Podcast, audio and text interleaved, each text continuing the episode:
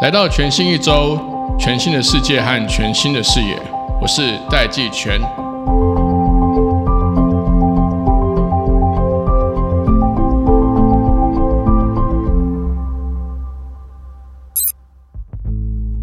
今天这一集，我们邀请到 DevCore 的创办人暨执行长翁浩正 Alan 来到节目当中。在这一集的节目里面，他跟我们解释了 VUCA 这样的军事概念，怎么样可以让我们形塑出正确的治安心态。那除了 VUCA 之外，第二点，Alan 也告诉了我们，其实治安最严重、最大的漏洞，不是通讯，不是软体，不是硬体，其实就是我们人。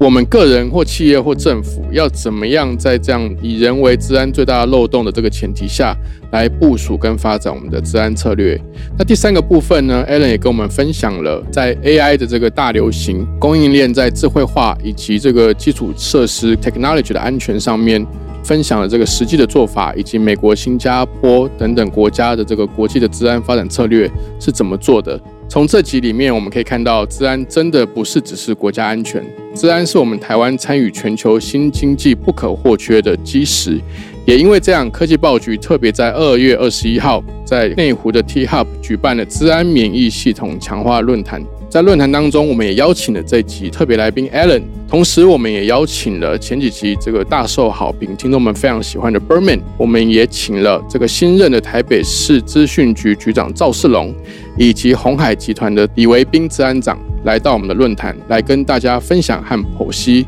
治安的威胁有哪些，以及我们应该要怎么样去面对这样的新的治安挑战。感兴趣的朋友们，可以在我们的节目资讯栏里面看到更多的活动资讯。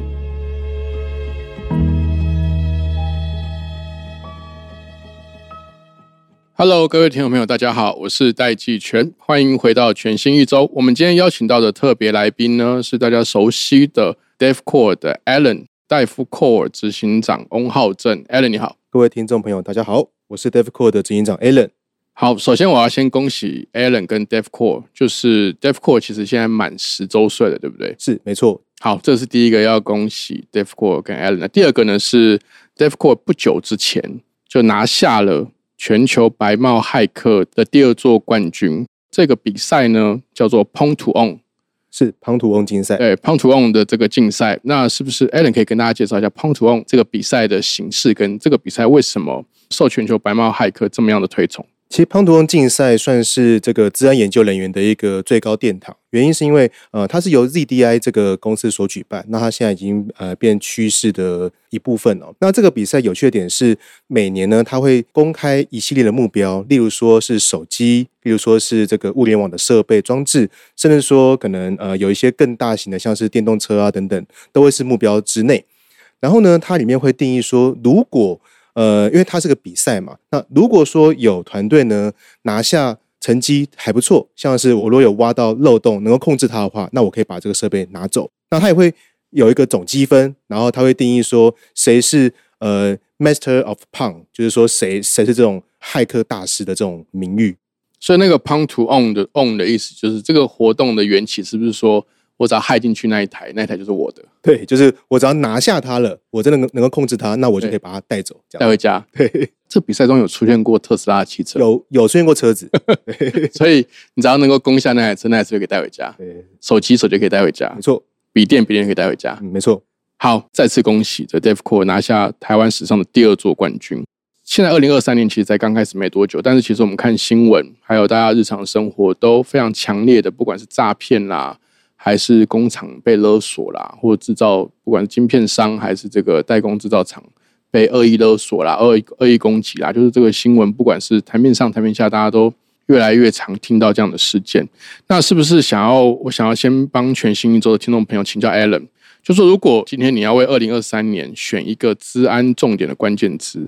你觉得台湾的企业主以及治安长们应该要知道，或者是根据这个关键字来计划和执行？什么样的一个重点？这关键字会是什么？我觉得我要给出一个很不一样的答案了。我觉得我们不需要更多关键字，因为其实每年大家都知道说，哇，治安很重要，这样的议题一直出现，然后每年一直在谈新的东西，所以我觉得所有的企业、所有的民众对于治安，已经没有人觉得它不重要。但是大家反而是疲于奔命的。今天又有一个新的东西出来之后，我是不是要学习它？学习它会怎么做？学习它要怎么样去做防御？甚至说，当我做完 A 之后，B 又跑出来了，C 在在后面在在等着我，所以我永远不知道说我要做到怎样的境界才够。所以我觉得说，我们不需要更多关键字，我们要的是了解现在的情况是什么。那我觉得有一个军事的用词还不错，那这个分享给各位。我觉得现在这个时代啊，我只能够用混乱来形容。对，因为攻击超级多，而且这个攻击的层级呢，不单说是民众会被害，整个到国家、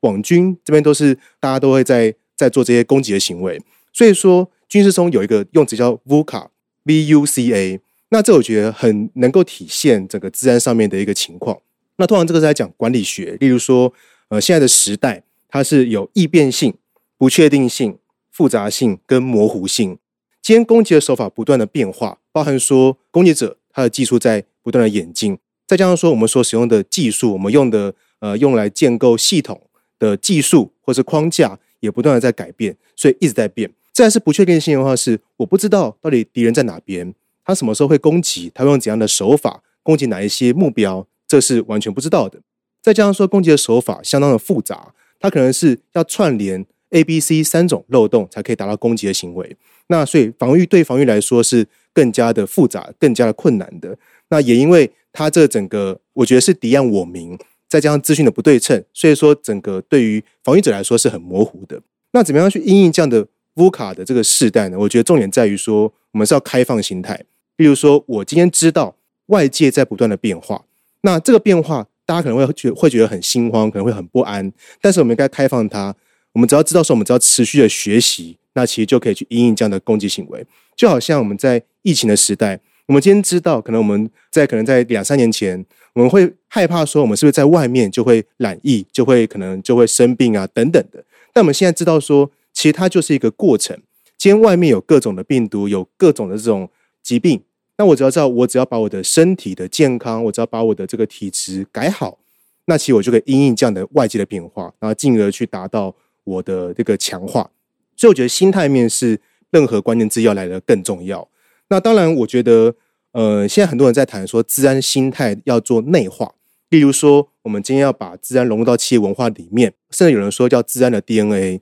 但我也我也呼吁说，其实我们在讲内化的同时呢，外化也很重要。我们现在学习的时候，我们现在把治安的一些概念融入到我们的体制里面，但同时外界也不断的在变化，所以我们要把治安的一个作为呢，在不断的学习当中，我们要融入外面的变化，来让我们变得更强大。所以这个是我觉得现代大家在做治安的时候应该要注意的事情。好，也就是说，其实这几年下来，你提出来的建议，其实已经不是什么治安要去重点防御的关键范畴了。其实反而就是说，这个 VUCA 就是 V U C A 这四个字缩写的这个军事上面的用语，反而是说，我们面对这个资资讯安全的威胁，我们要有一个正确的态度。这个态度包含是一个开放的态度，要知道说，这个威胁有各种不确定性、各种不对称，然后手法层出不穷。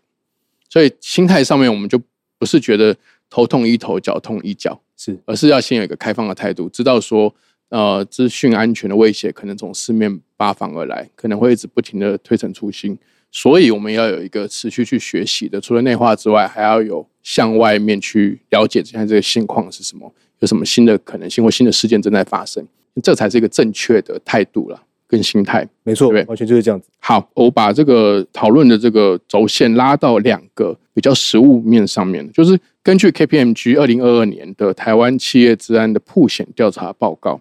他指出，其实社群网络攻击是最容易被忽略的，就是包含企业的员工，他们在这个社群媒体上面的这个大量使用，暴露出来的社交工具攻击风险，已经变成最最最重要的问题，就是说员工啊。工作者可能在不经意的就在社群上留下电子商务邮件，或者是变成骇客攻击的一个启动点。那众多产业中，其实以金融业的情况最严重，诈骗其实说出来，他们就是要骗钱啦。是这个就变成说，呃，金融相关的这个产业，它最常透过社群媒体去发布这些新的讯息啊，也让用户因为对社群媒体的依赖，很容易在这上面会产生很多这个。不管是社交啦，或者社群媒体的这个被轻忽的这个环节，那从你这边的角度来看，你怎么看现在的这个社群媒体的网络攻击，还有社交工程这个攻击的这个样态。我觉得这可以，我喜欢谈一个现象的时候，从它源头开始谈起。是为什么说社群媒体、社群网络攻击跟社交工程的攻击会这么多？原因是因为呢，人是最大的治安缺口。其实，在做任何骇客的攻击的时候，当然有些团队会选择说我去进攻网站，但是在国外更多的是呢，他是不是可以利用人的缺陷来去诈骗他，来去欺骗他？举例来说，与其我去花数个月去研发一个呃世界顶级的漏洞去攻击某一个系统，不如我花几个小时写一个文情并茂，然后可信度很高的诈骗信，去把员工的账号诈骗走。所以说，这是人是最大的缺口。那也因为这样子，所以说只要任何像是社群平台，或者说只要能够跟人有多互动的这个媒介的话，都会是被利用来做攻击的。那其实我们也发现到说，假设说我们来谈攻击的这个形式好了，像是全球反勒索邮件中心，它有一个统计说，全球前三大的社交工程的形式当中，其实最常见的是账号密码的更新邮件。举例来说，他会发一个呃诈骗信给用户说，呃你的账号密码要要做更新，那用户可能就会没注意到，他可能就点了，点了之后就会导导向到一个恶意网站，然后就输入了原本的账号密码，就因为这样而被骗走。那这个也是很常呃，我们都会收到的。再会发现的是，像我们在 Facebook 上面可能会看到有假的贴文，或者说有人会呃假冒成朋友去传讯息。那这个其实也很多。那比较新一点的，像是最近身边很多朋友都会收到，像 Telegram 里面会有一个朋友，然后发一个讯息来说，叫我们截图，说你的账号变两个了，你可以截图给我看吗？然后在截图的时候，他就想办法登我的账号，那就会有一个呃六个数字的验证码。只要把图片给他的话，那他就会拿到我的验证码去做登录。那用这样的方式去骗取我的账号，其实像这样的一个形式，最近非常非常的多，也非常多朋友因为这样子而被骗而受害。所以这就反映到说，我们刚刚看到这个社群网站啊、通讯软体啊，这种跟人有关的，其实就是呃很常被攻击的。那再来是呢，呃，怎么样去应应像这样子的威胁？其实我们都常听到说，治安的意识、治安的概念很重要。我们要认知到说，其实这种。呃，社群网站、通讯软体，它其实是有危险的，把这个防备心拉高，所以我们就可以去用这样的认知去抵御，说我们是不是真的会被诈骗？但企业方面，其实它管理要更多啦，所以我们通常都会宣导说，呃，企业内部要有一些流程。当我们收到哪样子类型的邮件的时候，会注意说它的寄件者啊，或或者是我们利用邮件平台上面内建的一些功能去判断它是不是诈骗信件、勒索信件，然后因而我们就有一些对应的检查措施。那这是我觉得企业都应该要做的。那我觉得核心概念是缩小攻击面。所谓攻击面是呢，攻击者像是骇客组织或网军，他们可以介入去做攻击的一个面积，面积越小，它攻击的成功率就越低，它花的成本就越高。所以说，只要说我们把每个员工的权限最小化，每个员工他只能够存取他必要的文件的话，那就算他真的被骗了，他损失的文件也就不会那么多。那我觉得这个都是一个很重要的概念。之前在全新一周有访问到另外一位来宾，他其实也说，在这个范畴呢，慢慢的限缩在两个领域，一个是技术领域，一个是骗术领域。对，所以，所以其实你刚刚讲的，我觉得，我觉得很高度共鸣。其实你讲的那个治安最大的缺口，其实不一定是笔电，不一定是手机，其实就是人。没错，对啊，光 Telegram 就是要我截图给他看的啊，我在这两个月大概就收到四个吧。哦，真的很多哎，这个是属于人的部分。那另外一个部分，KPMG 另外一项报告也指出，其实，在这样子一个大的趋势浪潮上，除了像你讲的，呃，社交工程，就是其实都是以人为核心的，就是说技术一直推陈出新，但其实传统上我们所谓的金光党，就是说去透过人性或人的弱点去骗术的部分。其实好像本质上面都没有什么太大的变化，对，所以的确你刚刚也提出了很务实的一个做法或者是一个原则，其实就是缩小被攻击的面，对不对？那你刚刚也包含了在企业上面，企业其实给员工的权限，其实只应该要越小越好，不是说要小到他不能工作了，而是说只要给他他工作上面合宜应该有的权限就好。那另外一个更大的范畴是，其实现在呃全球的这个制造业或供应链。其实都在快速的数位转型，或甚至智慧转型。根据 KPMG 的另外一项报告指出，企业在二零二三年应该更加关注供应链攻击，也就是另外一角度，其实是要关注供应链的安全啊，上下游的这个安全。那我想要请问 Alan，就是说，呃，从你的经验来看，供应链目前主要的安全挑战可能有包含哪一些？其实我觉得供应链目前我们常看到的，呃，最常多的是恶意城市、恶意软体。那透过供应链去感染，像是我们假设以供给方的观点来看好了，我今天要进攻一个一个企业啊，当那个企业如果是价值很高，它的治安能力一定是比较强的。对，像我们刚刚说的，我们可能用人的角度去做攻击，那如果还不行的话，那我们会寻找它的上下游，只要它整个供应链上面的厂商，只要有任何一个它可能是存在重大的一些治安风险的话，那其实就可以去感染回呃我们主要想要攻击的企业。那而且也有一些数据显示出来说，近两年最严重的勒索软体当中，有七成是透过供应链的弱点，然后去达到攻击的这个勒索的这个效果。所以这也代表说供应链的这个安全性其实非常非常的高。那我们也发现说，在这个攻击的时候呢，其实会透过一些技术方面的一个手段。举例来说，我们有很多企业它为了求开发的快速，它可能会导入所谓的 DevOps，那可能透过一些大量部署的功能呢，来去加速它的开发。而这样子类型的机制如果被滥用的话，那也变成说，我们可以让恶意城市大量部署，那这样是不是就可以让攻击变得更便利、变得更快、更快速？那在攻击的时候呢，除了说攻击植入恶意城市之外，那他们的重点还有就是，我们如果可以窃取系统里面的账号密码，那或者说呢，窃取原始码，原始码在日后呢可以做分析，窃取原始码之后，去分析那那个原始码当中有哪些地方可能是有弱点的，那是不是就可以在日后去？研发出更严重的这个攻击程式，然后去达到攻击的效果。那所以说，刚刚讲了这么多技术面，我觉得在管理面来看的话，其实我觉得更困难的是呢，企业方他无法去确认整个供应链上面的厂商上下游是否是安全的。所以我们也才看到说，很多企业它其实会去做一些供应链的厂商管理的措施。举例来说，我的这个上下游厂商可能要通过某些治安的标准，或者是说要配合我们去做稽核啊，或者说通过一些治安的验证跟检测。才可以成为我们的供应链厂商。那我觉得这个都是企业之后呃越来越大的一个供应链的议题。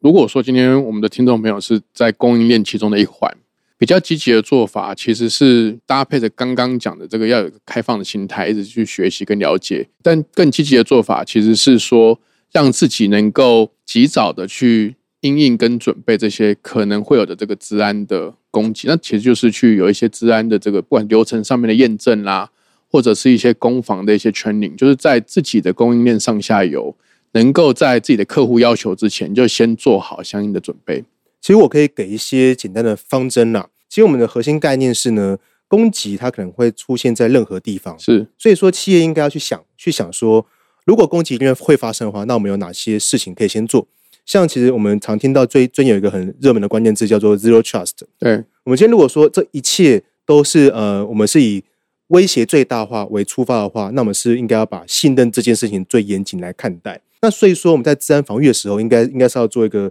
多层次的一个架构。举例来说，我们今天假设要从公司的外面进攻到公司最里面核心的主机的时候，它经过一层一层一层的的保护。哎，这就是我们传统所谈的一个纵深的防御。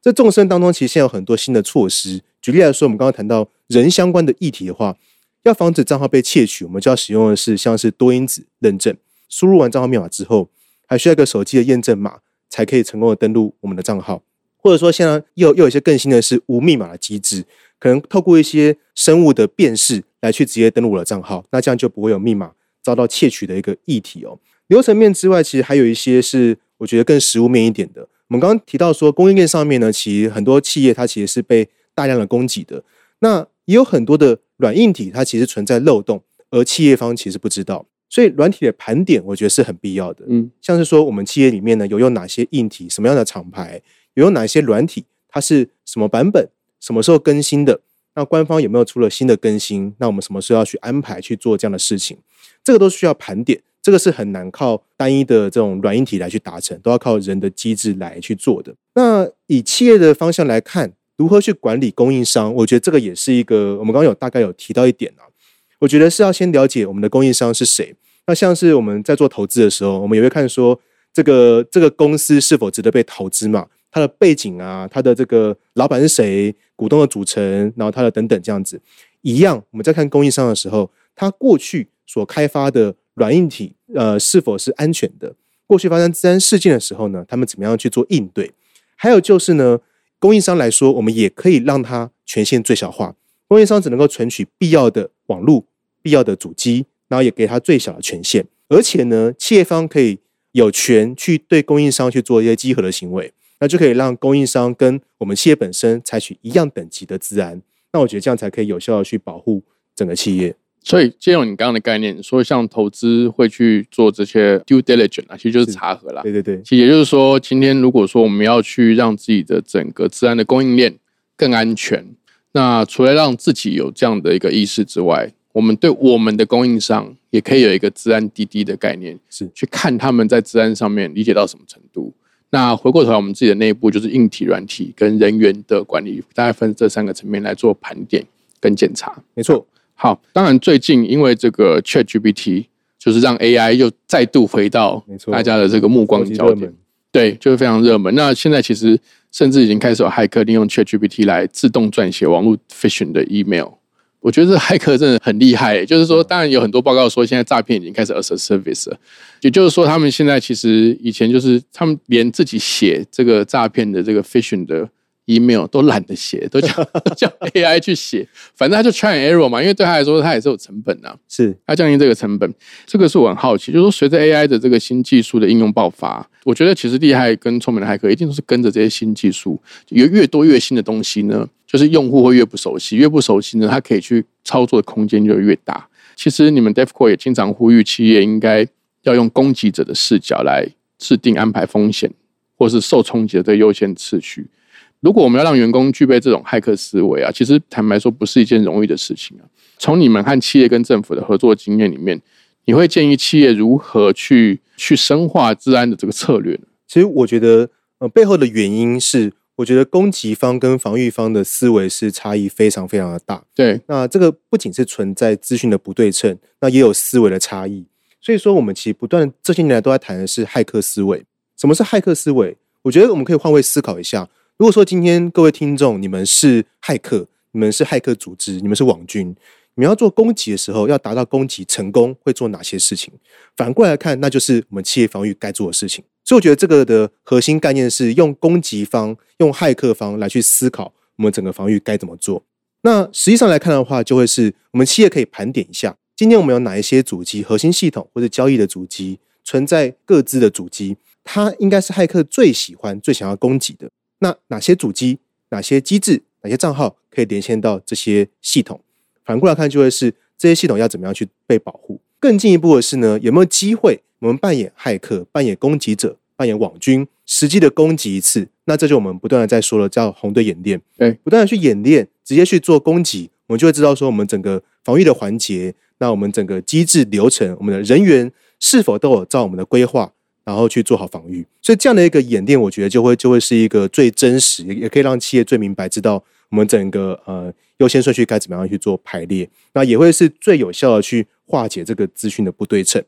那我觉得还有一个议题蛮重要的是，企业其实会对于呃治安的呃它的措措施很多嘛，那我们可能要买防毒软体啊、软硬体、防火墙等等都会都会买，但我们无法知道这些机制它是否是有效的。所以防御措施的有效性，也可以透过这种攻击的行为、攻击的演练来去做一个验证，进而我们就可以去把我们的治安预算做一些调整。有一些可能效果比较差的，我们可能可以把治安预算挪到可能效果会比较好的一些措施上面。那我觉得这个对于企业的治安长来说是非常非常有效的。刚刚在讲的时候，我就想到一部周星驰很有名的电影啊，他在电影里面讲说贪官奸，清官要更奸，其实就是他其实就是骇客思维或者是攻击者的视角，就是说你不要做坏事，但是你要知道想要去攻击你的人他是怎么想的，他他想要从哪边去去攻入嘛？我觉得大家也可以可以做个参考。那另外一个，我要从一个比较大的 scope 来跟你请教、跟你讨论。台湾其实当然不管是因为这个政治地缘关系，还是因为台湾本身就是个科技岛。是一个很大的，不管是晶片啊，很多制造商啊，高科技厂商啊等等。那台湾其实要去强健我们整个国家的治安体制，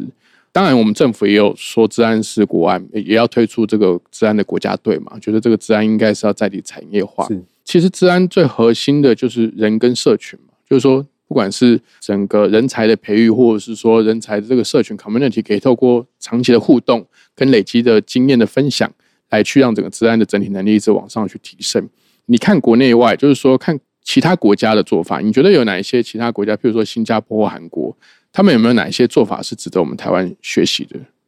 其实我觉得台湾，因为刚刚提到社群嘛，我觉得台湾有一个很棒的特色，其实就是社群哦。其实我们在过去，像台湾有有举办蛮多的研讨会，对，像台湾骇客年会 HeCon。那其实这些研讨会，我们在过去疫情还没有起来的时候，其实都有每年都有很多的国外参加者来参加。他们他们其实很讶异的是，这些活动呢，主办方几乎都是上百人的志工来去主办的。对，而且呢，这个不管说是治安的社群或社团，其实非常非常的活络。那也因为这个样子，台湾的治安的人才就会从社群里面开始萌芽。那我觉得这个是台湾的一个蛮好的优势啦。就是我们在社群的感觉上面，其实是比别的国家来的更多的。当然，我们也有很多需要学习的，像其实。呃，我们所知道，新加坡他们其实，在治安上面的投入非常非常的多。那他们其实，在二零二一年年底的时候呢，以 OT 为重点，修订调整国家级的治安安全的战略。因为他们知道说，像是关键基础设施，其实一定是呃网军等级的骇客攻击的一个主要的目标。真的是军队啦，真的是军队。那既然说这些会是骇客的目标的话，那是不是应该以国家的等级，全国由上而下，直接去把整个 OT 相关的安全做好？所以这个就也有点像台湾，我们会喊是呃，治安就是国安嘛。对，如果整个国家很重视治安的话，那其实治安才有机会做得好。那其实像是美国，他们也是呃治安大国嘛。那其实他们其实也有呃，白宫有强调说，治安它不是由单一的部门或是单一的机构来负责的，嗯，它应该是需要民间跟企业一起合作才有机会做好。像我们刚刚提到供应链的安全嘛。其实整个国家有很多的东西，并不是政府全权来去做的，一定也会去委托给厂商。那因此，厂商它整个供应链其实也是会影响到国安的。所以说，他们在二零二二年的时候有发表一个国家网络安全声明，然后有说呢，关键基础设施都是由民间企业经营的，所以说企业要加快脚步来去提升治安的防御。像近期我们在看到讲很多治安的案例的时候，我们也看到说美国有这个油管的事件嘛。这就可以证明说，其实网军在做攻击的时候，其实是有机会影响到整个国家的安全。对，那所以说，这这更应该要以整个国家的高度呢来来去呼吁说，不管说是政府、民间企业、人民，应该要怎么样去做安全。所以我觉得美国白宫他有提一个非常非常好，他直接提议说，他建议厂商呢。在做产品设计的时候，就要考虑到治安。那这我们不断提的叫做 security by design。对，如果说在初期就有规划治安的话，其实在后面就不会说我们要去用补强的方式，用补强的方式一定是会会比较辛苦，然后效果会会是比较差的。所以我觉得这些都是我们我们需要不断的去学习的。那我觉得台湾也是有在这个路上。我们其实看到像刚刚台湾我们提到的是台湾社群、台湾的治安人才，其实产生的非常非常多，但需求更多了。那在这个需求不断增加的情况之下，我觉得呃，整个治安的市场是有大幅的成长，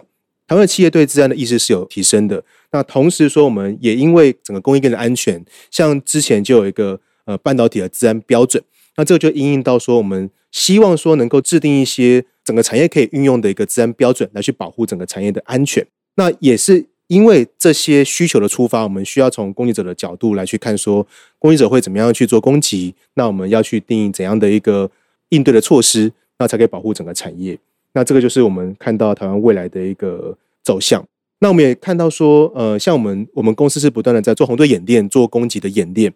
那我们认为说，红队跟蓝队的合作也是未来一个重点。我们不会说只是做攻击，然后打完就跑，而是说我们的攻击是。帮助企业去训练蓝队，训练他们的防御团队，让他们了解攻击方的思维跟手法，那才可以让他们蓝队变得更强。那我觉得未来十年，我们在我们看到台湾的这种红蓝合作，一定会是更多的。OK，也就是说，其实从你刚刚举的这不管新加坡或美国的政府啦，他们在整个国家层级的案例，我觉得，我觉得第一个 take away 是说，治安不是单一部会的事情。当我们车子越来越多的电动车、智慧车的时候，其实。治安就跟交通安全越来越画上等号。是的，没错。你如果说从 OT、从基础建设或从营运的这个科技去入侵、去攻击，你反正只要能够冠上智慧的任何产业或垂直事业，它都会有治安的威胁啊。就当用户觉得越方便，它的这个智慧的 value 或者是数位的 value 越高的时候，它 potentially 的治安风险就会越高啊。没错，它其实不管是服务还是产品的设计。甚至啊，公共事业基础建设的这个部件，都要在设计的时候就先考虑到治安的、治安的防护的意识跟做法嘛。像前一阵就有听说一个案例是说，他们那个摄影机，摄影机被骇客入侵之后，然后就找治安团队来看可以怎么改。后来发现不能改，因为它的账密是写死 在写死在晶片里面的。对，所以如果你在设计的时候并没有想到像你刚刚讲的，其实从人的角度来讲，常常去更换账密就是一个很好的维持自己治安的防护体制的一个看似简单，但是却从人的角度来看是一个成本很低的做法了。不要懒惰。就简单讲，就是不要懒惰，就你要有这个思维，然后你要能够知道说，其实有些他会从人的角度来去榨取你的这个账密，其实最简单的漏洞，从人去拿拿到漏洞是最容易的。所以，那找出这个漏洞，其实就是看出或找出你的账密啊。是，所以今天这整集这样谈下来，其实我觉得那个逻辑上面的连贯性是非常非常强的，也非常清楚的。其实我觉得有有一点更核心的概念，大家可以呃听听看。我们一直深深信哦，这个这个其实不单是治安了。我们只要相信一件事情会发生，这就是最好的防御。我们今天相信说风险会发生，骇客的攻击会越来越多，那自然这个意识会不断的在我做的所有事情上面。我在设定密码，我就想到说，诶，密码太简单，可能会被攻击，嗯，或者是说我用了以前用过的密码，嗯，可能是已经外泄过，那我是不是要用新的密码？对。有人会说这个有点像是被害妄想症，但我觉得并不会只是这样子，因为我觉得这个是我只要知道它会发生，那我就自然会有一个应对的方法。那这个意识提高，那自然整个整个措施、整个企业甚至整个国家都会变得更安全。觉得 Alan 你刚刚讲这个概念啊，它其实是跟安全有关的所有事情都都应该可以套用。就是你刚刚讲这个事情，不管是要用 ZTA 零信任架构来去描述，或者是说你用比较白话文的方式去讲，就是我们假设会出事。那我们应该要做什么？这个也跟我们的国防的思维是是在一在呃概念上是非常一致的。就是说，没错，我们其实不是要去追求战争，那我们要假设如果发生战争的时候，我们准备好了没？所以它反而上反而会看似有一点矛盾，但其实逻辑是非常通透的。因为你有准备，其实反而就越来越不会发生战争。你有准备，其实反而能够有效的降低治安的风险，而不是等到治安的事件发生了之后。你再来头痛医头，脚痛医脚，那个反而都会来不及，而且代价会非常高。没错，就是这样子。好，那最后一个我想要再跟你请教，因为你其实投入治安的领域是非常非常早，而且其实台湾的整个治安社群你也都贡献了非常非常多。我知道你们公司是不是在今年会举办这个 DevCore 的 Conference，大概在三月的时候会举办。对，没错。可以跟我们听众朋友介绍一下这个活动，它的内容是什么？什么样的人应该要来参加这样的活动？其实我们最早是在二零一九年的时候有举办第一次的 DevCore Conference。对，那我们最初的想法是呢，我觉得我们想要，我们非常非常的期待，把这些我们在自然上面攻击方的发现分享给大家，因为我们一直认为说，我们越了解攻击者，我们防御就会做得越好。我们看到台湾当然很有很多的自然研讨会，那也有很多是很顶尖的，有很多最新的自然研究，但也没有是最贴近真实的。真的会发生的攻击手法，真的会发生的技术，那我们想要在这个研讨会把它讲出来。那二零一九年我们办的时候，其实，在那个在那时候我们是第一次试办，那其实是大概有一千多位报报名啊，我觉得是非常非常的踊跃。那我们在呃二零二二年，我们是满十周年嘛，那我们就在二零二三年，就是今年三月十号跟十一号，我们举办两场，一个是企业场，然后一个是骇客场。那三月十号的企业场，我们是全免费的，然后是一个呃，就是大家只要来填表单，然后我们就会审核之后，然后就可以让大家来参加。我们谈的是给企业听的是，呃，当我们今天企业要做防御的时候，那有哪些治安的呃，不管是策略也好，或者是说他该注意的事情，那只要这个这个是比较是给这个企业的治安管理层，然后或者说是呃治安的防护人员，然后来听的一场。那骇客场的话，基本上我们就谈的是技术。我们不会谈太多策略面的事情，我们也不会谈太多企业方的事情，专注谈说我们在这些年来，我们在红队在攻击的技术上上面，我们有哪些新的发现？举例来说，企业有哪一些最常见，可能包含内部网络的一些威胁，或者是说我们今天如何呃去入侵整个物联网设备？例如说智慧的门锁，如果今天我们的门锁被害了，那门会自动开，那这个对于每个人来说都是很重大的一些议题。又或者说，我们在过去，呃，就是我们才刚结束的胖图翁竞赛，我们研究团队我们是怎么样做研究的？它有哪一些规划？哪一些发现？它整个参赛的心路历程是怎么样获得冠军的？我们的骇客场适合的是，呃，对治安技术有兴趣的一些专家。那所以说，我们分的这两场，就希望说我们能够分别满足管理层跟技术团队。所以第二天真的是给骇客。是，那当然我们也深信说，呃。知识跟技术是有价的啊，所以我们企业厂我们是免费，骇客厂是会收费的。那也希望说这可以促成一个台湾知识价值的一个正循环。那我们也期待说未来我们都可以持续的去做这样子，去举办像这样的一个会议。好，我相信这个其实从这个社会上或者是政府、企业、个人，其实这些治安的事件，真的就是像我们今天整集聊下来的，它就是层出不穷，手法推陈出新。那相关的这个 DevCore 的 Conference 细部的细节资讯，我们会放在我们的节目资讯栏里面，也让这个感兴趣的听众朋友可以直接在我们的资讯栏里面看到呃详细的细节。那今天非常谢谢 Alan 来到我们节目，谢谢 Alan，谢谢季全，谢谢大家，好，谢谢大家。